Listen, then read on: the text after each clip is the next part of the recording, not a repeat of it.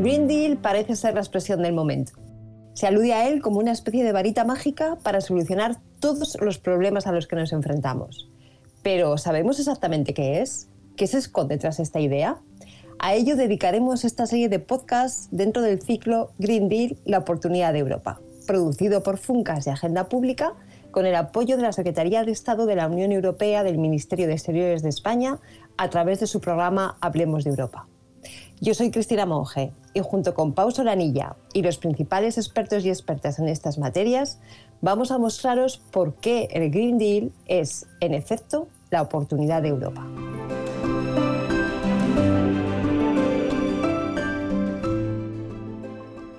Bienvenidos y bienvenidas a este nuevo podcast que estamos organizando para divulgar y, evangelizar de alguna forma sobre este Pacto Verde Europeo, este Green Deal, esta nueva oportunidad que tenemos de reactivar económica, social y, medioambientalmente Europa.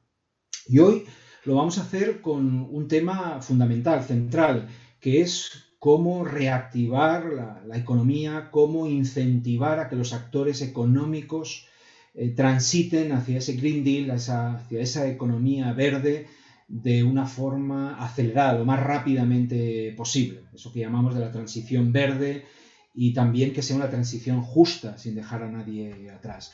Y para eso contamos con dos eh, expertos, dos personas que conocen ampliamente eh, el terreno de la, sostenibilidad. Por un lado contamos con Xavier Lavandeira, que es catedrático de Economía en la Universidad de, Vigo, eh, investigador y también del digamos, profesor e investigador de largo recorrido. Xavier, muchas gracias por participar en este podcast. Un placer, gracias a vosotros. Y por otro lado, contamos con Miquel González Guino, que es, un, es eh, investigador, investigador senior en el Basque Center for Climate Change y también es, profesor asociado en la Universidad del País Vasco, también una persona con una amplia experiencia y visión del tema. Miquel, buenas y muchas gracias por participar. Muchas gracias por la invitación. Pues, pues entramos en materia, si os parece, Xavier y Miquel, eh, porque, porque tenemos muchas cosas que comentar, el tema es amplio y complejo y, el tiempo es limitado.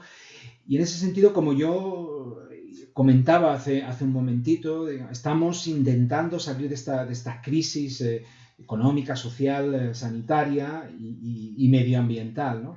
Y para ello necesitamos reactivar la economía de una forma rápida, pero coherente y razonable con los retos que tenemos por delante. La Comisión Europea, más allá del Pacto Verde Europeo, de este plan de reconstrucción y resiliencia, ya está advirtiendo de que no se puede volver al business as usual, no podemos reconstruir el futuro con los métodos del pasado, ¿no? estamos en un nuevo mundo. Es por ello que me gustaría que, comentarais bajo vuestro punto de vista un poco cuáles son los principales retos que tenemos, qué acciones debemos hacer en el corto y en el medio plazo para incentivar, para reactivar económicamente Europa y por supuesto España, caminando hacia esa transición verde, eh, pero teniendo, hacer, hacerlo teniendo en cuenta el contexto complejo en el que estamos. Por lo tanto, Xavier, si te parece, empezamos contigo. Eh, ¿Qué, retos ves? ¿Qué acciones de corto y medio plazo? ¿Cuáles son las cosas que tenemos que hacer eh, de forma inmediata? Bueno, quizás lo primero que, hay que decir es que, es que está este gran paquete de estímulos y, de políticas eh, climáticas y, energéticas que, que, estamos viendo en los últimos meses, años en, eh, en el caso de, los paquetes de, políticas a nivel europeo son completamente necesarios, ¿no? porque los objetivos a los que se enfrenta pues, un territorio como la Unión Europea hacia el cumplimiento del, Acuerdo de París pues son, son, muy ambiciosos.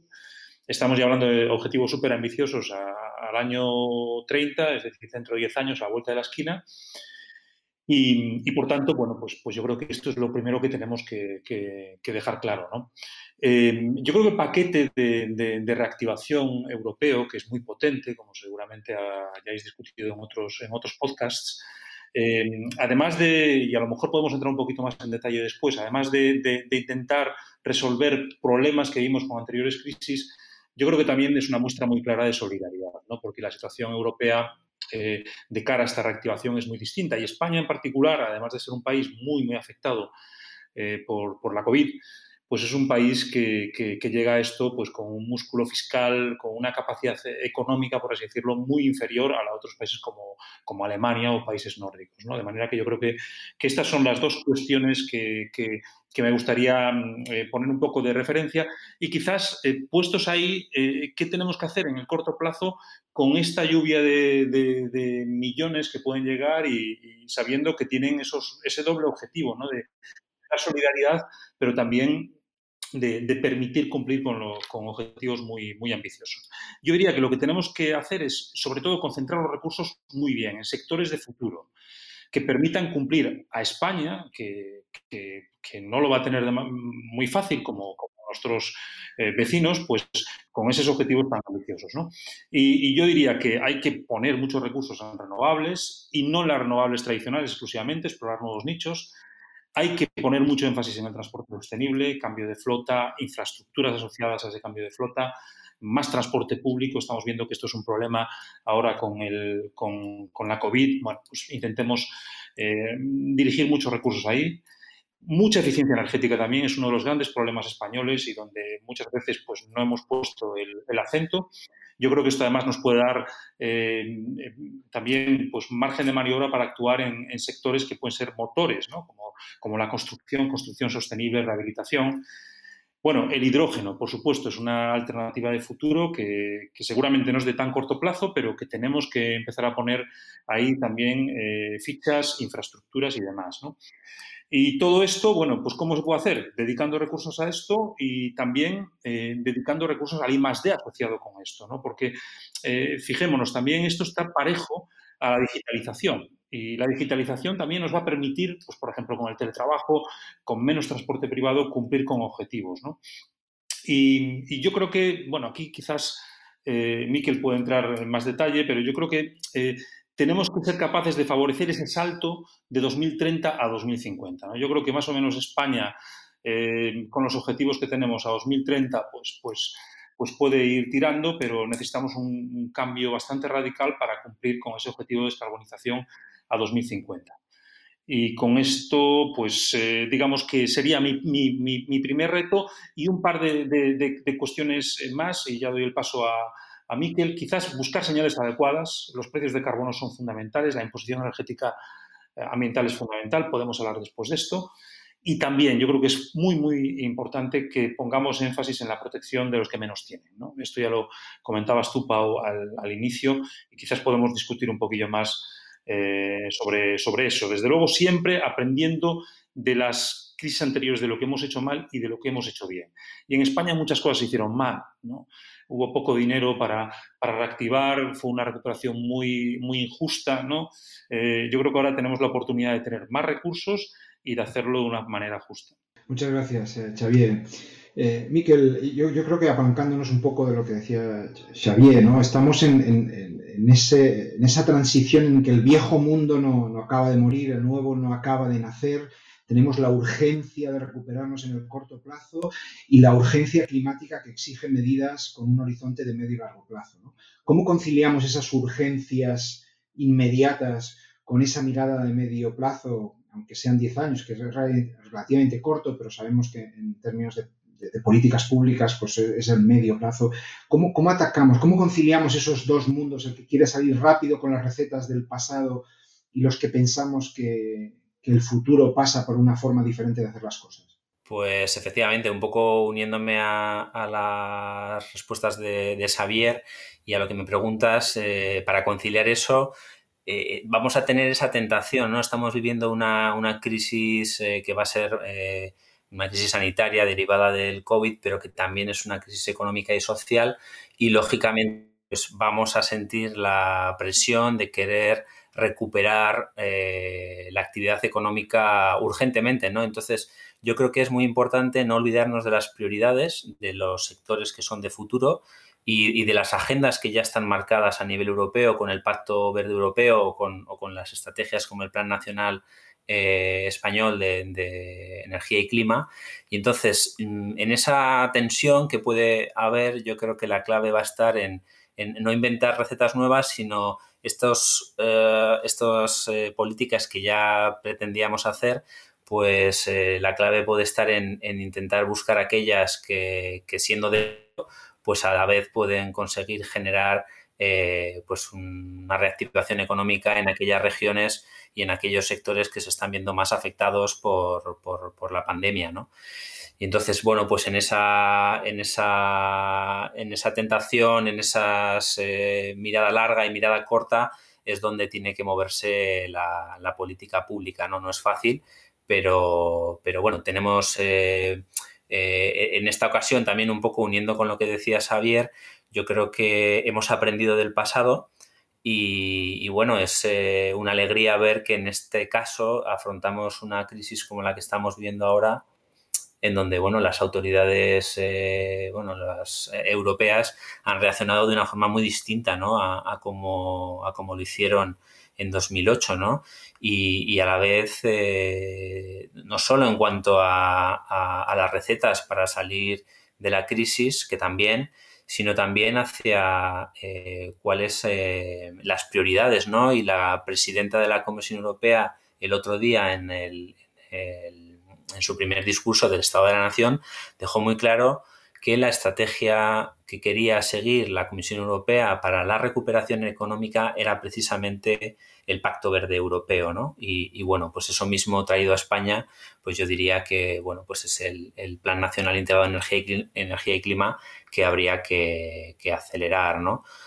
Eh, y luego también, pues muy de acuerdo con, con, lo que plantea Xavier, en el sentido de que, de que, bueno, este pacto verde europeo tiene que ser un pacto social también. Eh, también, si aprendemos un poco de, de, la crisis de 2008, pues bueno, eh, las nuevas políticas que implementemos tienen que conseguir que esa desigualdad social que, que, aumentó notablemente a raíz de la anterior crisis no se profundice más en esta y por lo tanto aquellas medidas que implementemos, fiscales, etcétera, pues deberían ir en una senda también de no dejar, como decíais, a nadie atrás y, favorecer que bueno, pues todas las eh, capas sociales se vean beneficiados de una transición que sin duda puede, puede ser una oportunidad también, no solo una necesidad, como decía Xavier, también una oportunidad para, recuperarnos mejor y para que, que nadie quede atrás en la transición.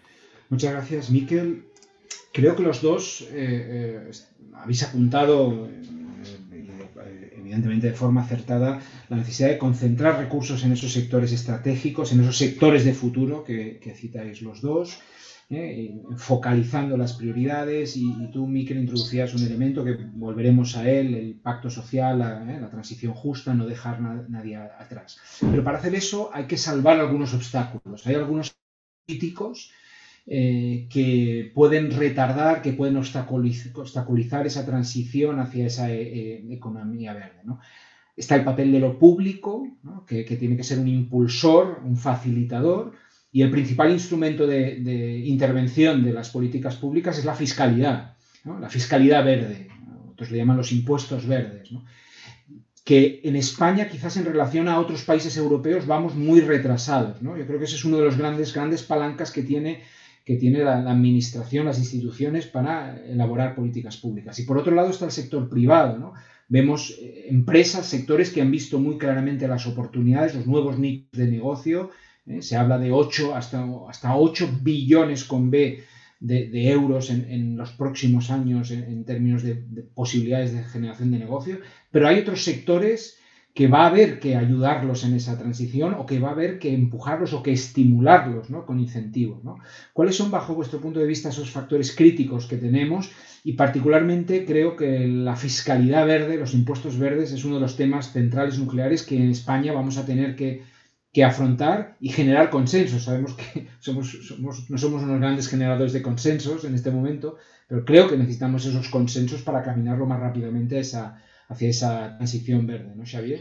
Bueno, sí, hemos, ya, ya hemos estado hablando un poco de, obstáculos en, la ronda anterior, ¿no? Y yo creo que, que, está claro que, que, un obstáculo fundamental es, es, es, el distributivo, ¿no? Y cómo, cómo somos capaces de, sabiendo que este es un proceso en el que va, van a morir o que se va a haber que desmontar ciertos sectores o, o rehacer casi desde cero sectores y va a haber otros sectores muy ganadores, bueno, pues hay que, hay que manejar esto de manera que, sea viable, ¿no? Y yo creo que, ese es el obstáculo fundamental del corto plazo y del medio plazo. Y si no lo hacemos bien, el problema es que continuaremos con una inercia. Y la inercia no es mala en el sentido de que, bueno, retrasa la cosa, no, es que la inercia dificulta la cosa. Eh, porque tú cuando tienes inercia en este tipo de problemas, pues vas renovando un parque, un parque automovilístico, por ejemplo, y lo estás haciendo pues, pues con vehículos que no son los adecuados. Y entonces, al final, los costes eh, se disparan cuando tienes que hacer eh, el cambio de ese parque que acabas de renovar pues antes de tiempo y esto se aplica a cualquier otra actividad. De manera que los obstáculos mm, que, que, son fundamentalmente distributivos eh, pues tienen un efecto muy importante que nos quita nuestro margen de maniobra y que aumenta, eh, que aumenta mucho los costes.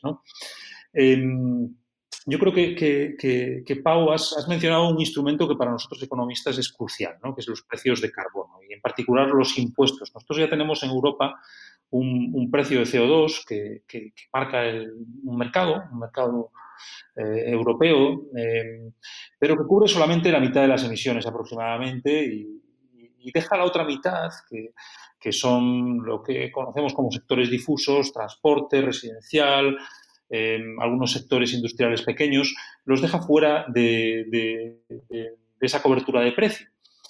Y, entonces, pues es muy importante que tengamos un, instrumento eh, similar eh, que, que, debe tomar forma de impuestos, impuestos ya en este caso, por así decirlo, de los Estados miembros.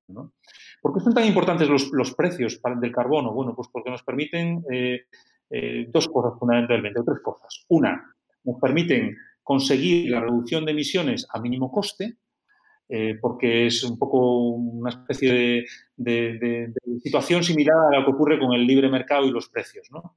Que, llevan pues a, una asignación de recursos que, bueno que es, que es, bastante bastante eficiente y bastante em, em, pues eh, poco costosa en términos informacionales dos mm, eh, promueven innovación es, muy importante esto ¿no? porque encarecen las tecnologías malas y tres, dan recursos. Y fijémonos, si nos dan recursos, pues eh, eso puede permitir que España tenga más músculo, ese músculo del que hablábamos antes que no, que no teníamos, y que podamos compensar distributivamente a ciertos grupos de la, de la población que se vean perjudicados por, por, este, por este problema de la transición. ¿no? De manera que yo creo que, es, que es, ahí es, es un factor crucial el de la imposición energético-ambiental. En España vamos muy retrasados, no hemos hecho los deberes, de nuevo va a haber que hacer unos deberes que van a ser muy costosos para poner eh, bien esta, esta fiscalidad, porque hemos tenido prácticamente décadas en que no se ha tocado, mientras que en otros países europeos sí que ha habido eh, movimientos importantes. Y yo creo que esa es, eh, esa es una... Eso es, un desafío importantísimo, porque además, fijémonos que con esta crisis los combustibles fósiles han reducido su, precio de forma importante. Y si no acompañamos a esos paquetes de reactivación pues un, precio adecuado de, de, las emisiones, pues podemos eh, gastar el dinero mal. Pues imaginémonos que queremos eh, reactivar el sector automovilístico y, damos dinero a este sector. Em, podemos poner ya ahí una serie de, requisitos para, el sector, ¿no? Pues más coches más limpios, etcétera. Pero si no mm, complementamos esto lanzando un, mensaje al consumidor de que tiene eh, que pagar mucho si compra pues, los subs, que son pues uno de los coches más eh, vendidos eh, en muchos países europeos y, en España y que generan problemas ambientales relevantes. Si no lanzamos una señal mediante impuestos, no vamos a conseguir nuestros objetivos. Muchas gracias, Xavier. Creo que esa, necesidad de señales y de hacer la pedagogía y mostrar el camino es importante. Miquel, ¿cómo, ¿cómo lo ves tú? ¿Cuáles crees que son esos factores críticos indispensables para esa transición verde? Pues muy alineado con lo que ha comentado Xavier. A ver, eh, retos tenemos muchos, ¿no? Y también dependiendo del sector al que nos estemos dirigiendo, pues los retos serán unos u otros, ¿no? Por ejemplo, si hablamos de, del sector eléctrico, pues ahí quizás los retos serán más normativos, porque bueno, sabemos que las tecnologías están maduras y pueden competir perfectamente con, con las energías fósiles y por lo tanto no es una cuestión de, pues en ese caso, de fiscalidad o sino, bueno, pues es más de, regulación, ¿no? Eh, otro sector que preocupa, que nos preocupa mucho, el sector transporte, bueno, pues aquí de nuevo eh, el reto quizás eh, central donde la política pública puede tener un papel fundamental es en el despliegue de la infraestructura ¿no? y en el cambio un poco de los, de los modos en los que eh, nos, desplazamos a nuestros centros de trabajo y bueno, y que ahora además con la crisis del coronavirus pues hemos visto que bueno, pues que podemos movernos menos y, trabajar de una forma mucho más sostenible, ¿no?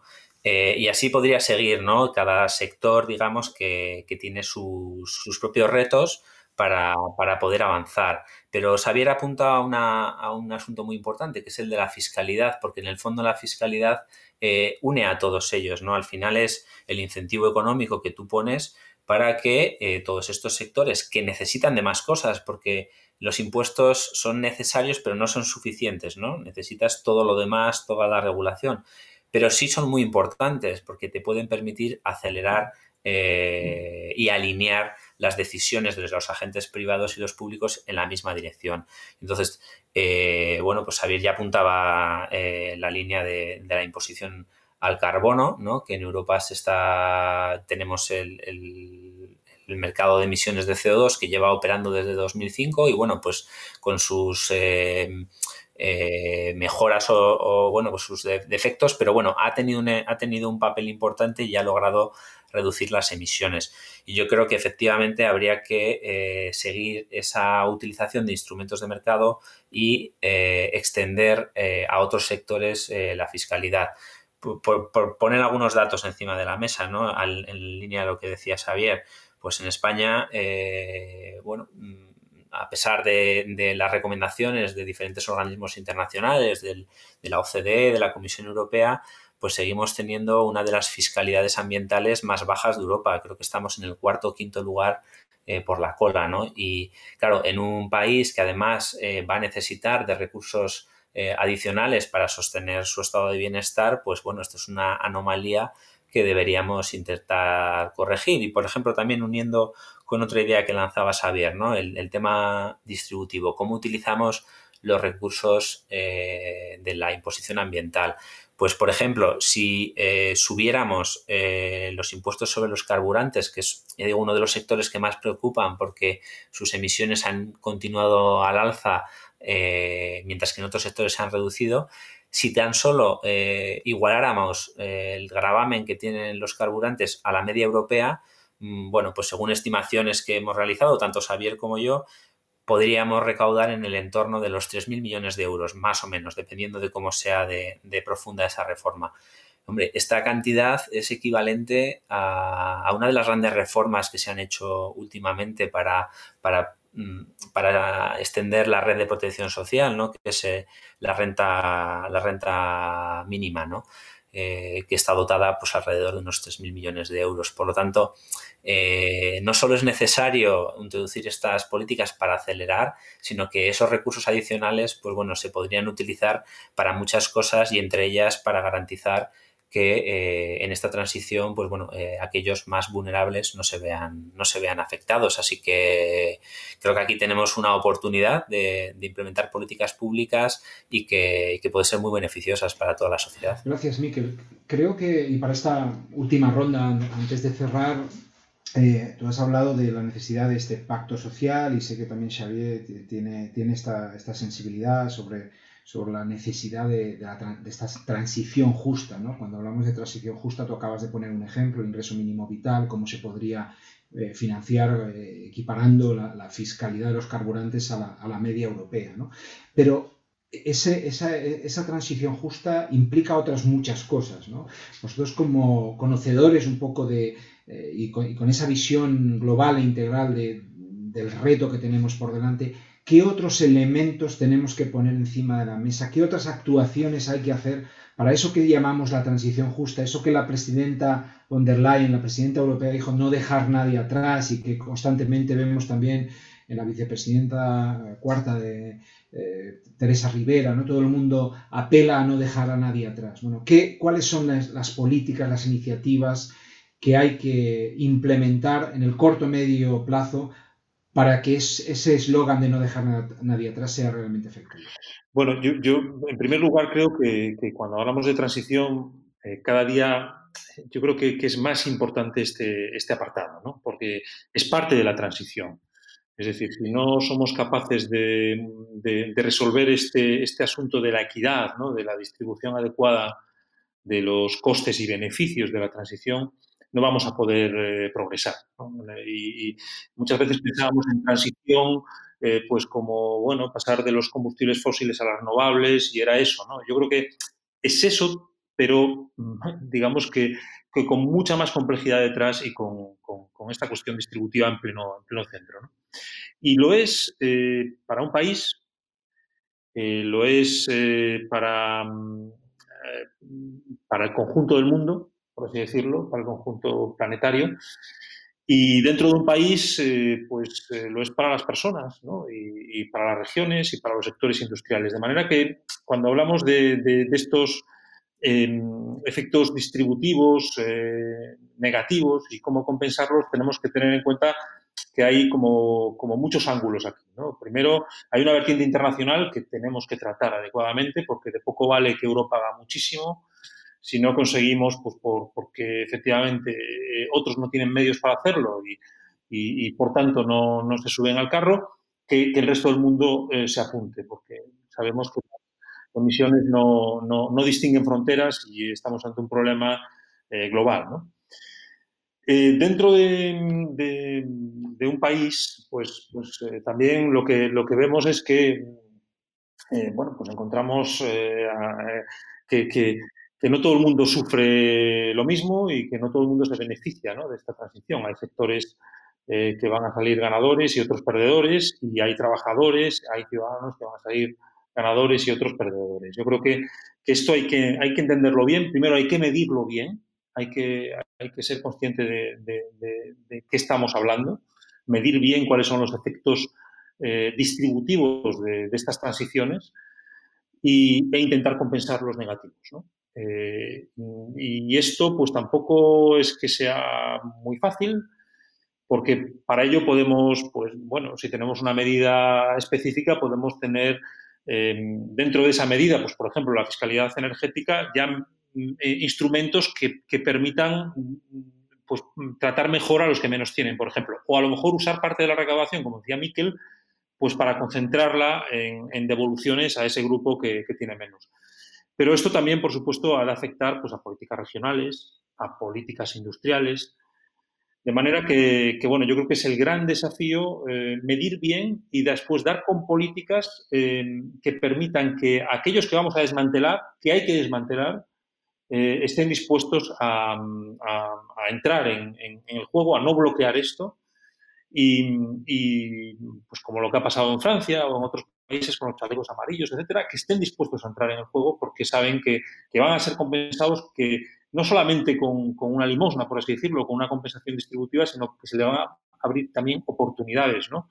Bien industriales en su región o bien, eh, bueno, pues eh, eh, digamos que personales, etcétera. Yo creo que es algo que tenemos que tener muy, muy en cuenta y especialmente en España, que es un país pues con muchos problemas distributivos, con muchísima pobreza, Em, y que, esto se ha ido, precisamente es uno de, de los efectos negativos de la última crisis y, yo creo que tenemos que usar eh, este proceso para, para, para intentar pues, equilibrar este, este, gran problema que tenemos. Muchas gracias, Xavier. Miquel, tú que has, has, mencionado antes esta necesidad de un pacto social, ¿no? también con en clave climática, ¿no?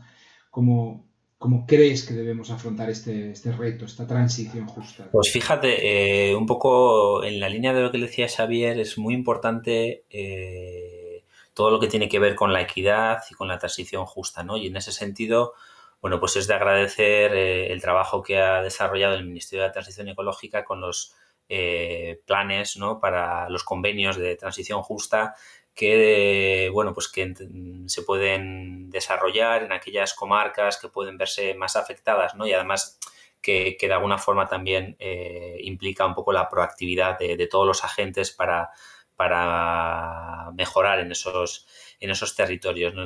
que las políticas de transición justa, la fiscalidad que vaya acompañado de, medidas compensatorias, equitativas, es, clave. ¿no? Pero a mí me gustaría eh, incidir también en una idea que, es, siendo esto muy importante, eh, garantizar o intentar eh, minimizar los efectos negativos, yo creo que tenemos que poner el énfasis, y Xavier también creo que apuntaba a esa dirección, hacia las enormes oportunidades que se pueden abrir a través de, esta transición, ¿no? Porque lógicamente habrá que pearar los efectos negativos que tenga y, que va a tener, obviamente, pero, pero si somos capaces de aprovechar las oportunidades, eh, pues por ejemplo, en el campo de las energías renovables, eh, España es un país que tiene las mejores condiciones eh, geográficas, de espacio, también empresas punteras que pueden aprovechar esta oportunidad Mm, bueno, pues para un desarrollo industrial, sectorial y también para bajar el precio de la electricidad, que al final también es un, es un factor muy importante de competitividad, ¿no? Entonces, eh, esto sumado a planes industriales que nos ayuden a, aprovechar todas nuestras eh, fortalezas, ¿no? Y, a identificar bien eh, los nichos en los que podemos trabajar, donde la industria, la sociedad puede trabajar para, tener estas oportunidades, pues bueno, en el fondo es una, la mejor estrategia, ¿no? Para, para, para que, todo el mundo se vea beneficiado, ¿no? Y también quizás, unida a esta idea de, aprovechar al máximo las oportunidades, eh, pues bueno, evitar los riesgos, los riesgos financieros de invertir en, industrias, en elementos, Xavier apuntaba algunas tecnologías que sabemos que, bueno, pues que tienen, eh, que tienen pues menos recorrido, ¿no? Y entonces aquí, pues bueno, es, muy importante eh, que tanto la regulación como la regulación financiera como también eh, las políticas públicas, bueno, pues ayuden a minimizar estos, estos riesgos que podamos, que podamos tener.